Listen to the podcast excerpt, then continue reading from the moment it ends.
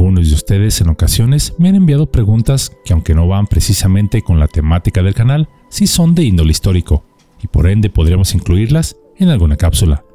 Una de estas preguntas tiene que ver con 30 monedas de plata. Todos conocemos la historia bíblica de la traición de Judas, donde por 30 monedas de plata, éste entregó la figura de Jesús a los sumos sacerdotes israelitas, ello acorde a los evangelios y sin importar los verdaderos motivos por los que Judas traicionó a su maestro, ya que en realidad no fue por el dinero, pero ese sería tema para otra cápsula. Siempre, o casi siempre, ha existido la duda, ¿cuál sería el poder adquisitivo de esas 30 monedas de plata? Hoy, atendiendo a esta petición por parte de uno de ustedes, deseo hablarles muy brevemente de ello. Es por eso que Yo Locamotes tiene el placer de traerles en esta mini cápsula especial cuánto valen las 30 monedas de plata con la que Judas vendió a Jesús. El valor de las 30 monedas de plata que Judas recibió por traicionar a Jesús es un tema de debate, y los expertos aún no se ponen de acuerdo en ello. Según los registros bíblicos, después de que Judas arrojara las monedas a los pies de los sumos sacerdotes israelitas para enseguida ir a ahorcarse, estos sacerdotes tomaron de nuevo estas monedas, al cabo que pues ya no había quien las reclamara, y pues no las iban a desperdiciar. Con ellas compraron un campo llamado Campo de Sangre o Aqueldama, pero del cual no existe registro del valor de esta propiedad. En términos de su valor intrínseco como monedas antiguas, las monedas de plata acuñadas durante los tiempos de Jesús de Nazaret pueden ser muy valiosas hoy en día, ello dependiendo de su rareza, estado de conservación y otros factores. No obstante, las monedas que se cree fueron utilizadas en la traición de Judas no han sido identificadas con certeza. En tiempos del Nazareno, un ciclo de tiro pesaba 14.4 gramos.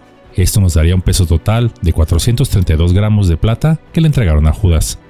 Se supone que Judas recibió el equivalente a 120 denarios romanos, otro tipo de moneda que circulaba en menor medida en Palestina y el Imperio Romano. Pero, ¿cuántas cosas podía haber comprado Judas con esos 120 denarios? He aquí 20 precios comunes en denarios de la Roma del siglo I que más o menos me acuerdo.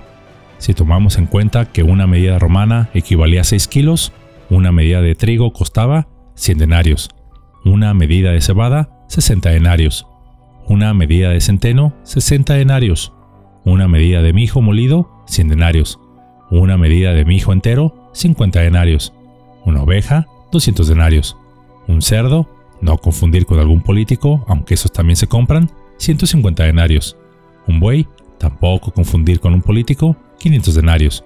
Un pollo, 2 denarios. Un huevo, un denario. Una barra de pan, un denario. Un litro de vino, un denario. Un litro de aceite de oliva, un denario. Un par de sandalias, 5 denarios.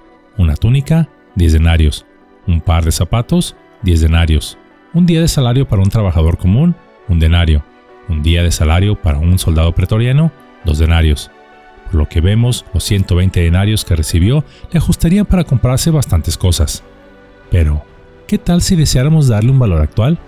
El precio de la plata por gramo al día de hoy es de 0.74 centavos de dólar o más o menos 13 pesos mexicanos.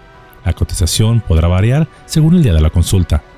Y si se multiplicaran por los 432 gramos que le dieron a Judas, tendríamos un total de 5.616 pesos mexicanos o en total 319 dólares estadounidenses.